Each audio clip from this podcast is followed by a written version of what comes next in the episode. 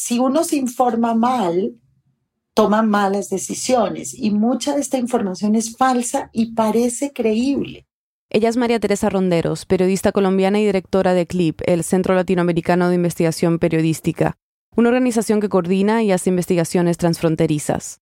María Teresa fue una de las editoras de Mercenarios Digitales, un trabajo colaborativo entre medios de América Latina para desentrañar las estrategias y engaños digitales de políticos, gobiernos y asesores en la región.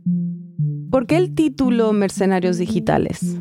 Porque queríamos mostrar que hay un gran negocio detrás de todo esto. Aparentemente para la gente del común pareciera que es todo pasión política y emoción. Pero la verdad es que lo que descubrimos es que hay unas grandes firmas de comunicación política que hacen muchos millones con este tipo de, asesorías, lo cual tampoco tiene nada de particular ni de malo, salvo por el hecho de que usan muchas tretas algunas de ellas usan tretas ilegales o tretas mentirosas o falsedades y engañan a la gente.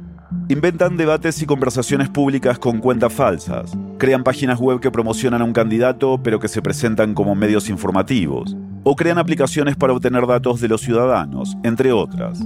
Mentiras y rumores siempre existieron, pero ahora el alcance y la manipulación pueden ser globales. Hay nombres que se repiten, consultores de comunicación que operan en campañas electorales de izquierda y de derecha, en Brasil, en Argentina, en Venezuela, en Guatemala, en Honduras, en Colombia, en México. Entonces nos parecía que estaba bien el nombre mercenario, porque es alguien que en una guerra informativa en la que estamos inmersos todos, eh, estos son los que trabajan para otros, ¿no? Los que les pagan por, por pelear la guerra de este lado o de aquel lado y es la guerra digital. Por eso nos pareció que era el mejor, la mejor definición.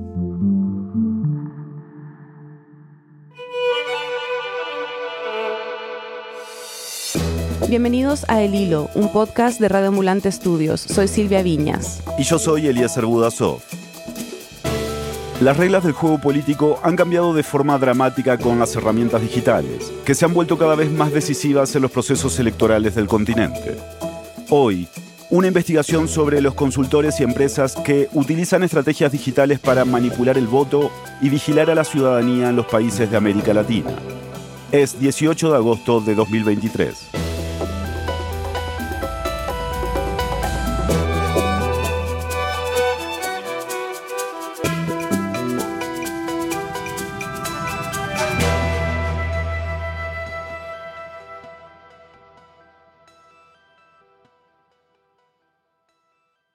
Investigar las estrategias y los personajes detrás de estas tretas, como las llama María Teresa, fue complejo.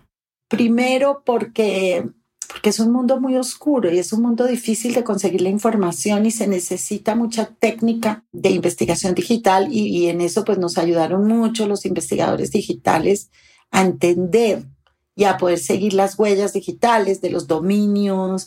Por ejemplo, aparentemente parecía que tal cosa, tal dominio era de fulano, pero cuando uno miraba toda la huella digital de cómo estaba registrado el dominio o si era una aplicación, cómo la habían registrado para bajarla en iPhone o en los otros tipos de teléfono, aparecían otras empresas y ahí uno iba conectando, conectando hasta que descubría quiénes eran como los dueños de todo esto.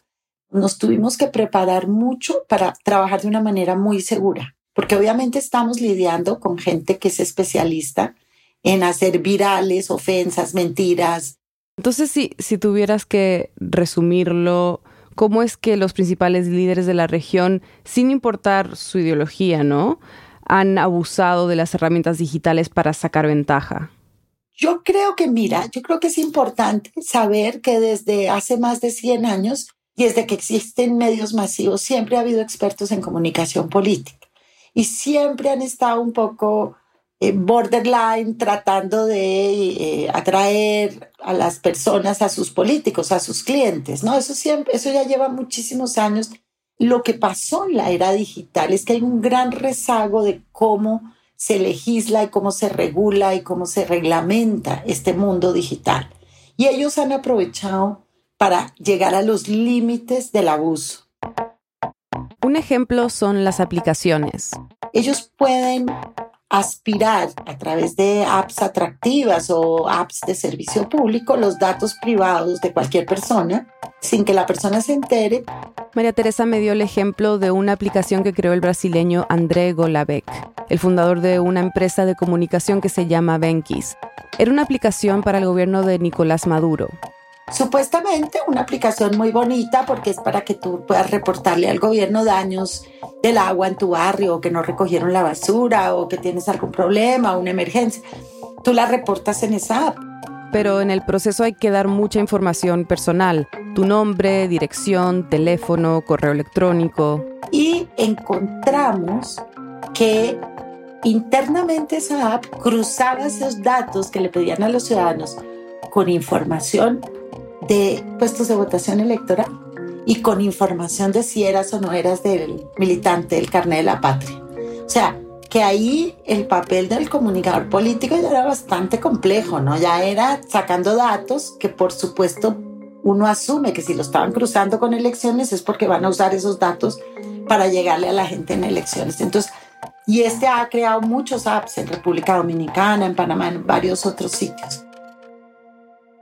Una vez que tienen nuestros datos, María Teresa me explicó que pueden usarlos para diseñar mensajes que nos lleguen, que conecten con nosotros. Apelan a los temores de la gente. Pueden fabricar millones de opinadores falsos en redes sociales. Yo he visto mucha gente que se engancha y se pone a pelear y resulta que es una cuenta que no existe, que no es una persona. Y dan la impresión o copan espacios y dan la impresión que hay una mayoría en redes que opina hacia un lado o hacia el otro. Y esto obviamente le marca la agenda a los medios periodísticos clásicos. Entonces, de paso, influyen en toda la agenda mediática. Como mencionamos al comienzo de este episodio, incluso crean medios digitales que parecen, entre comillas, normales o tradicionales, pero lo que hacen es publicar desinformación y propaganda. Yo siento que la gran diferencia hoy de los estrategas estos y también de los gobiernos, porque también encontramos algunos gobiernos que hacen ellos directamente todo el trabajo de propaganda y desinformación, los gobiernos más dictatoriales, por ejemplo, como Venezuela o Nicaragua. Ellos se especializan en detectar los miedos y los odios de la gente y lo dicen en sus propios congresos políticos. Hicimos noticieros para poder generar el contenido que el doctor hacía en sus recorridos. Hicimos un noticiero que no era parte de su estructura digital porque estaba prohibido y era ilegal, él es el consultor Paul Andrea en un congreso de comunicación política sobre la campaña del entonces candidato Alejandro Yamatei, el actual presidente de Guatemala. Su presentación se llamó Del 2% a presidente, la historia del doctor Yamatei. Hola, yo soy Mayrovis Gutiérrez y estás en Centroamérica News. El candidato presidencial Alejandro Yamatei se reunió con dirigentes, líderes y bases sociales de Guatemala para construir una gran alianza para ganar la presidencia de Guatemala. Y ese es uno de estos noticieros que el mismo Paul Anria explica que hacían tres veces por semana. Poníamos siempre la primera noticia, era la de Guatemala. Y lógicamente le hacíamos pauta y segmentábamos para Guatemala que Creo que estaría bueno que nos expliques quiénes son estos mercenarios, ¿no? ¿Qué perfil tienen? Su formación, o sea, de qué industria vienen. Bueno, ellos son un poco diversos. Yo no diría que todos vienen de la misma industria. Todos tienen como orígenes diferentes. Tienen mucho carisma. Algunos son francamente desfachatados, incluso cuentan noticias falsas sobre sí mismo, como nos pasó con Cerimedo, que contó una cantidad de cosas del mismo y cuando las fuimos a verificar realmente no, no eran ciertas o no, o no, por lo menos no encontramos evidencia. María Teresa se refiere a Fernando Cerimedo, un consultor argentino muy influyente del que les contaremos más en el segundo segmento. Pero, por ejemplo, es uno de los responsables del fenómeno de Javier Milei en Argentina y se presenta como consultor de la derecha latinoamericana. Todos son absolutamente desparpajados en decir que ellos manejan el odio de la gente, que ellos manejan el temor de la gente. Todos se felicitan a unos a otros, no te imaginas lo que son esos congresos donde ellos todos dicen que el uno es más genial que el otro, todos se atribuyen o prácticamente todos los triunfos de los políticos. No el político, no la gente, no el ciudadanía, no ellos. Y María Teresa me explicó que sus emprendimientos suelen ser opacos. En algunos casos no se preocupan por la ética de sus clientes. Me dio varios ejemplos, como el del consultor colombiano Luis Duque, que ha trabajado en Honduras y en Colombia. Luis Duque trabajó para Jorge Orlando Hernández y su Partido Nacional en Honduras, que muy, muy liado con el tema del narcotráfico, tanto que Jorge Orlando, el presidente, apenas salió del, del poder, él se lo llevaron extraditado a Estados Unidos. También encontraron casos de asesores que no pagan impuestos, otros que declaran direcciones equivocadas o que no existen. Han hecho grandes personajes de la nada, personajes políticos que no eran nadie. Ellos ayudaron a, a construirlos o a mantenerlos. Un caso interesantísimo es el de Honduras, porque Honduras han trabajado prácticamente todos, allá es donde menos reglamentación hay. Entonces contamos como 10 empresas distintas de consultoría política que se metieron a operar allí. ¿Qué es lo que resulta tan sospechoso? Que ese es el país con el mayor récord de takedowns o de cuentas eliminadas por Facebook o por Instagram o por Twitter porque se les probó que estaban violando las reglas de juego con la plataforma, es decir, que trabajaban como pequeñas marionetas de grandes personas y que todos estaban mintiendo al mismo tiempo o estaban todos desinformando o haciendo propaganda. Y por supuesto, sin regulación, sin reglamentación en la mayoría de los países, en donde todavía en ese campo es un poco la ley de la selva y todo se puede, pues a la gente la han manipulado de una manera tremenda y por supuesto no somos los primeros en América Latina. Recordemos, por ejemplo, la intervención de agencias rusas en la campaña de Donald Trump y las acusaciones que interfirieron en el Brexit en 2016 y en campañas electorales de Francia, Alemania, Cataluña y el Parlamento Europeo. O el caso de Cambridge Analytica, una empresa que recopiló miles de datos sensibles de usuarios, en especial de Facebook, sin su consentimiento y se utilizaron con fines electorales. Uno de los propietarios de Cambridge Analytica era Steve Bannon, ex asesor de Donald Trump. Los mercenarios digitales de nuestra región tienen mentores en el norte o, no sé, alguna conexión con ellos? es una gran pregunta. Yo, pues pensamos que sí. Es muy difícil saber exactamente dónde y cómo. Lo que sí encontramos es que, por lo menos en el área de la política, ha habido, digamos, el gran estratega Bannon de Donald Trump, que fue, digamos, el estratega, el director de Breitbart, el estratega en toda la campaña de, mentiras que tejió Trump para decir que había habido fraude en las elecciones cuando él perdió, etcétera, tuvo una gran influencia en América Latina, una gran influencia sobre los Bolsonaro. De hecho, se le ve públicamente diciendo que también hubo fraude o sugiriendo que también hubo fraude en Brasil. Bannon ha dicho que Jair Bolsonaro es un héroe, y su hijo, Eduardo Bolsonaro, fue nombrado representante por Latinoamérica de The Movement, un grupo que creó Bannon que busca impulsar las ideas nacionalistas y ultraderechistas en el mundo. Los Bolsonaro lo consideran un mentor, y Bannon ha dicho que ha ayudado a políticos brasileños a hacer conexiones con exponentes de la derecha radical, como Trump, el húngaro Víctor Orbán o el italiano Matteo Salvini. Bannon también se ha reunido con dirigentes de derecha en Europa, como Marine Le Pen, Salvini o Santiago Abascal, líder del partido español Vox. No importa las circunstancias de las elecciones, las elecciones locales para alcalde de Lima o las elecciones presidenciales en Brasil o las elecciones de donde sea, todos los amigos de este grupo, todos repitiendo exactamente casi con las mismas palabras ese mantra que por demás falso o por lo menos sin evidencia real, ¿no? De que ha habido fraude, fraude, fraude. Después de la pausa, cómo los mercenarios digitales han implantado la narrativa de fraude en América Latina y qué podemos hacer para resistir sus tácticas de desinformación. Ya volvemos.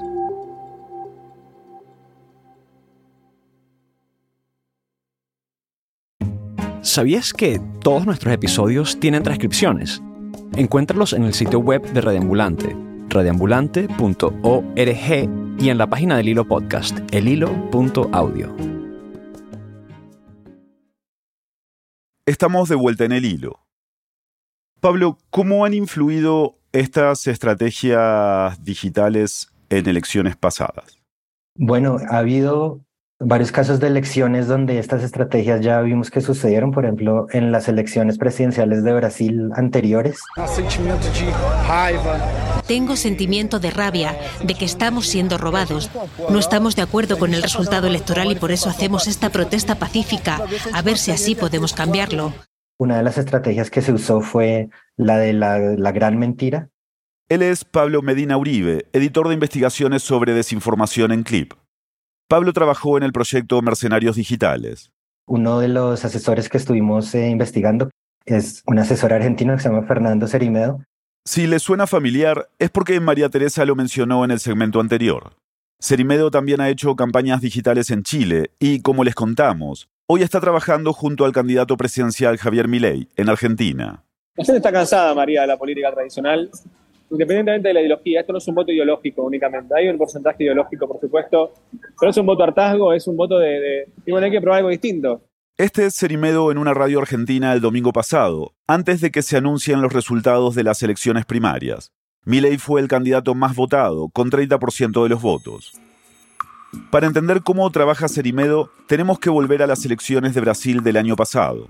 El 4 de noviembre de 2022, cuatro días después de la derrota de Jair Bolsonaro ante Lula da Silva, Cerimedo salió en un video en vivo.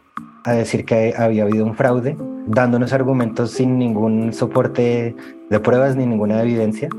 Lo que vamos a ver son anomalías en las votaciones electrónicas, en las urnas electrónicas de la votación de Brasil. Tanto de la primera vuelta, que fue donde despertó las alarmas de este grupo privado de personas, como también en la segunda vuelta dijo que había recibido una auditoría privada que demostraba que Bolsonaro había sido perjudicado sobre todo en las ciudades pequeñas y que algunos modelos de urnas electrónicas no habían pasado las pruebas de seguridad. Esto no es una determinación, simplemente es un informe para que ustedes puedan comprobar y para que Brasil tenga la verdad de la elección del domingo. La investigación de Clip repasa cómo se viralizó este mensaje. Más de 400.000 personas vieron la transmisión en directo y diputados de Bolsonaro la compartieron en sus cuentas de redes sociales. Al mismo tiempo, el informe que supuestamente probaba el fraude circuló por canales de Bolsonaro en Telegram. Al día siguiente de publicarse, el video de Cerimedo fue retirado de YouTube por decisión del Tribunal Superior Electoral, que es el organismo máximo de la justicia electoral brasileña. El tribunal demostró que hubo auditorías y fiscalizaciones de las urnas y negó que hubiese fraude. Aún así, el poco tiempo que estuvo al aire contribuyó a minar la confianza en las elecciones brasileñas que derivó luego en el intento de golpe que hubo en Brasil. Cuando el 8 de enero miles de personas asaltaron las sedes de los tres poderes del Estado en Brasilia. Según la investigación de Clip, en Brasil uno de cada cinco propagadores de noticias falsas es político. La mitad de los políticos identificados pertenece al Partido Liberal, al que está afiliado el expresidente Jair Bolsonaro. Esta es una de las revelaciones del medio brasileño Wall, parte de la red del proyecto Mercenarios Digitales. Pero la narrativa del fraude electoral se ha repetido en muchos países de América Latina. Le pedí a Pablo que me explicara cómo funciona.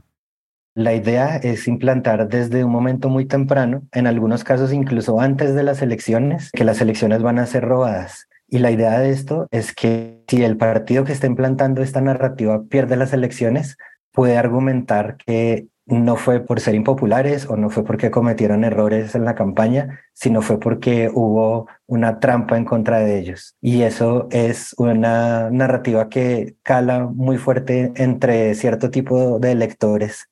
Clip identificó este relato, por ejemplo, en Chile, cuando José Antonio Cast, ex candidato presidencial de extrema derecha, apoyó la teoría de Bolsonaro de fraude en las elecciones de Brasil. El resultado que él obtuvo fue un buen resultado que, a mi juicio, sigue en debate. Estoy convencido de que hubo fraude. Las máquinas iniciales, las más antiguas, no fueron chequeadas. También en Perú con Rafael López Aliaga, de derecha, hoy alcalde de Lima, que fue candidato a presidente en 2021 y quedó fuera de la segunda vuelta por menos de dos puntos. Aquí veo la mano, mano negra. Pero eso sería un fraude. Eh, no, aquí hay muchas maneras de, intervenir en un proceso y pasar, ¿no? Pasar piola, por decirte, ¿no? Por agua tibia. Y en Colombia, con la senadora uribista María Fernanda Cabal, en mayo de 2022. Entonces, si nosotros no entendemos como colombianos que nos van a robar las elecciones, aquí después no va a haber nada que hacer. Y lo vimos hace menos de una semana en Argentina, cuando, antes de saber los resultados, el día de la votación Milei tuiteó que era un escándalo el intento de robo o destrucción de boletas. El candidato de Milei para jefe de gobierno de Buenos Aires, Ramiro Marra, el mismo día habló de irregularidades. Nosotros lo dijimos, quisieron beneficiar a un candidato en particular. Y lo que tuvimos hoy fue damnificación a todos los porteños que fuimos a votar. El tiempo de espera, las máquinas que no andaban como correspondía. Pablo me explicó que estas narrativas a veces son tan absurdas y extendidas que son muy difíciles de desmentir. Uno ve este modelo, digamos, que se repite y uno piensa, bueno, es como alguien puede creer en esto, ¿no? Si es algo que evidentemente, digamos, viene siendo prácticamente un manual imitado de un país a otro. Pero tú me decías algo que me parece interesante, que no necesariamente logra que se revierta el resultado, pero lo que termina por hacer es minar la democracia, ¿no? Sí, en algunos casos el propósito no es influenciar en una elección en particular, sino influenciar en el sistema político en general, crear aberturas para ciertas ideas para que se vuelvan más populares y es un poco lo que contamos en una historia sobre Vox, el partido de derecha español, y su influencia en varios países de Latinoamérica en alianza con otros partidos de derecha en la América Latina. No necesariamente están esperando ganar las elecciones de este año, del próximo, pero sí ir ampliando los lugares donde sus ideas pueden ser populares en el continente. Ahora que estabas hablando de esta relación con Vox, esta influencia de Vox en América Latina, ¿cómo se ha dado esa relación?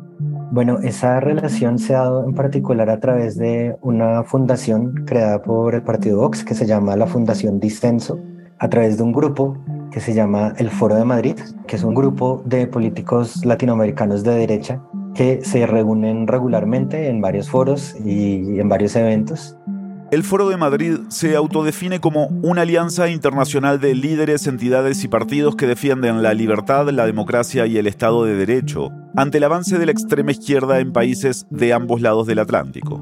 Coordinan mensajes similares entre sus varios países para difundir narrativas parecidas, muchas veces con mentiras, por ejemplo la mentira del fraude, con maneras similares de difundir esos contenidos como eh, tácticas similares de en redes sociales, por ejemplo. Cuentas anónimas con muy pocos seguidores, que eran muy activas y monotemáticas, hablando de fraude, o impulsando hashtags sobre los supuestos fraudes. Y tienen algunas ideas en común, como la crítica a la búsqueda de justicia por los crímenes cometidos durante las dictaduras en América Latina. Por ejemplo, en Colombia, la senadora María Fernanda Cabal es una crítica constante de las instituciones creadas tras el acuerdo de paz porque, según su opinión, son exageradamente fuertes en contra del ejército colombiano. En Chile está el ex candidato presidencial José Antonio Cast, que ataca a las personas que buscan justicia sobre los crímenes de la dictadura de Pinochet y se conecta un poco con lo que Vox dice en España sobre la dictadura en España y, las víctimas de la dictadura en España y cómo se recuerdan esas víctimas en España. En 2020, varios de estos dirigentes firmaron la Carta de Madrid.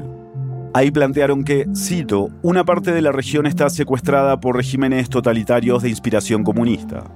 La carta fue firmada, por ejemplo, por el candidato presidencial argentino Javier Milei, el ex candidato presidencial de Chile José Antonio Cast y la senadora colombiana María Fernanda Cabal. Hemos hablado de partidos y movimientos de derecha, pero la investigación también identifica operadores que trabajan con la izquierda en el continente, como la consultora Neurona, basada en México. Neurona y las compañías asociadas a Neurona han creado cientos de páginas web que funcionan como páginas de propaganda para un candidato o algún partido político, aunque se vendan como medios serios de comunicación y han operado sobre todo en México, sobre todo en campañas del partido Morena, el partido del presidente Andrés Manuel López Obrador. También han tenido presencia en Ecuador, apoyando la campaña de Rafael Correa también estuvieron en Bolivia apoyando a, candidatos del, del, movimiento hacia el socialismo, o sea, el partido de Evo Morales y del actual presidente Luis Arce. E incluso han participado en campañas en España apoyando a, a candidatos de izquierda allá. Pablo me contó cómo trabajan. Suelen crear una página web y una de Facebook con el mismo nombre. Y van creando audiencia a través de compartir noticias que en un principio parecen no ser eh, políticas. En algunos casos tienen cierto sesgo político en el sentido de que pueden ser cosas que les interesen a los votantes de estos partidos, pero cuando ya llegan a tener cierto número de seguidores, comienzan a apoyar abiertamente algún candidato, a alabar su gestión o a alabar sus propuestas o a atacar a sus contrincantes o atacar a los partidos políticos rivales. ¿Y estos intentos están siendo trabajados para influir en próximas elecciones? Sí, eh, justamente la persona detrás de esta consultora que se llama César Hernández ha creado unas nuevas empresas y a través de esas nuevas empresas está ayudando a candidatos de Morena para las elecciones del próximo año en México. Está usando las mismas tácticas que ya ha usado en México antes, que es la creación de varias páginas que se hacen pasar por medios de comunicación, pero realmente son medios de propaganda. Pablo, ¿estas estrategias pueden llegar a definir una elección? Yo creo que hace falta investigación al respecto. De hecho, desde 2016 en las elecciones de Estados Unidos, que también fue el año de las elecciones del Brexit y las elecciones del plebiscito sobre el acuerdo de paz en Colombia, existe esta pregunta y es una pregunta que todavía no podemos responder con total certeza. En Estados Unidos ha habido estudios, algunos que dicen que sí, otros que dicen que no. Lo que es innegable es que sí influye en la confianza que tiene la gente sobre las elecciones y la institución misma de la democracia, porque no solo están siendo engañados muchos a través de estas tácticas, sino que también otras personas que puede ser que sean engañados o que no, si se enteran de esto saben que mm, puede haber muchas, mucha conversación inauténtica y puede que confíen menos en todo el proceso electoral. Bueno, María Teresa, te quería hacer dos preguntas para cerrar. Una es que, bueno, para nosotros esto es súper interesante porque somos periodistas, estamos muy metidos en esto, pero yo pienso en, en, gente que no es periodista, que no está tan metida quizás en redes, ¿no? ¿Por qué debería importarle esto a un ciudadano, digamos, común? Mira, a los ciudadanos comunes yo creo que les importa y les debería importar porque ellos se informan sobre todo por redes. Sobre todo la gente menor de 40 años ya prácticamente toda su información viene por las redes y por los WhatsApps, etc. Entonces, si uno se informa mal, toma malas decisiones y mucha de esta información es falsa y parece creíble. O sea, la gente que vio en YouTube el video de Serimedo que dura como una hora y 40 minutos explicando por qué había unas urnas fraudulentas en Brasil, sesgadas. ¿Tú ves eso? O sea, yo lo vi, te juro, Silvia, que yo creía. Yo, yo creía que era cierto. Y el Tribunal Superior de Brasil investigó hasta la última urna y todo lo que él decía era mentira. Fue tal la cantidad de gráficos, de muestras, de documentos, de todo que tú veías eso y cómo no ibas a creer. Entonces, yo sí creo que la gente tiene que estar consciente de que cosas sumamente creíbles, que te encantan, que te parecen ciertas, son falsas, falsas de toda falsedad, que tú puedes estar discutiendo con gente que no existe, que son fantasmas, que son fantasmas además con libreto, que saben cómo contestar. María Teresa me dio el ejemplo de Costa Rica. El presidente actual, Rodrigo Chávez, cuando era candidato presidencial tenía un bot, como el que tienen los bancos, en donde le escribía, hola Silvia, yo soy Rodrigo, el candidato. Eh, ¿Cómo te ha ido? Como tienen data tuya, tenían como unas tipologías de, de respuestas.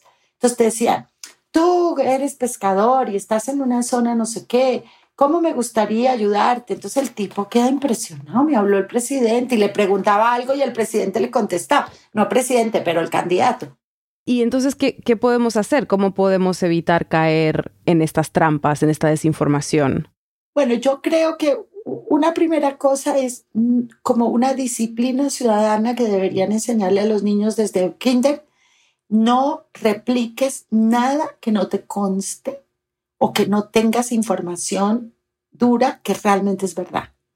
Leerlo lo puedes leer, pero no lo repliques, ¿no? Si sabes que eso puede no ser cierto. Esta cantidad de videos, de atracos, de no sé qué metiendo miedo a la gente, la gente lo replica sin tener ni idea si eso es cierto. María Teresa recomienda que en redes sigamos a gente que conocemos, que sabemos cuál es su trayectoria, que tienen credibilidad y que si alguien nos defrauda o nos engaña una vez, hay que dejar de seguirla. Y cuando haya un grupo de muy grande de personas y medios sospechosos que tú no sabes ni conoces en tu país, defendiendo a alguien que tú, del que tú tienes sospechas o defendiendo intereses de empresarios o de políticos de manera muy sistemática, ahí mismo descree eso. Cuando veas que están en coro, que todos los medios defienden a no sé qué empresario. Yo creo que es muy importante eso. María Teresa dice que también deberíamos seguir el trabajo de sitios de fact-checking, que se especializan en verificar información. Colombia Check en Colombia, Chequeado en Argentina, El Sabueso en México, Ojo Biónico en Perú, Neutral en España, El Detector en Estados Unidos o AFP Factual, que cubre toda la región. Y dice que tenemos que estar atentos a investigaciones como esta que hizo Clip con varios medios aliados de la región sobre los mercenarios digitales. Un poco para abrir los ojos y decir, pucha, esta gente me está diciendo tal cosa y resulta que eso no era así. Ah, resulta que es que el cuento de que hubo fraude no era solo en Colombia, lo estaban repitiendo en todas partes y no importaba cuáles eran las circunstancias porque era solo una táctica de campaña y no es verdad que ellos creyeran que había fraude. Yo siempre digo una cosa, Silvia, que es divertida. Si la gente come todo el día comida basura, o sea, todo el día hamburguesas baratas y perros calientes baratos, se enferma, se le enferma el cuerpo. Bueno, y si uno se informa todo el día con información basura, se le enferma el alma y se le enferma la cabeza. Y termina uno fanatizado, enfurecido, convencido de una cantidad de cosas que son totalmente fabricadas por cuatro gatos, además, porque no es que lo fabricaron millones de personas, no, son cuatro personas que hacen por millones porque fabrican millones de personas falsas. Y eso es lo más dramático o sea, yo por lo menos, a mí no me gusta que me engañen. Y es horrible que a uno lo engañen con eso.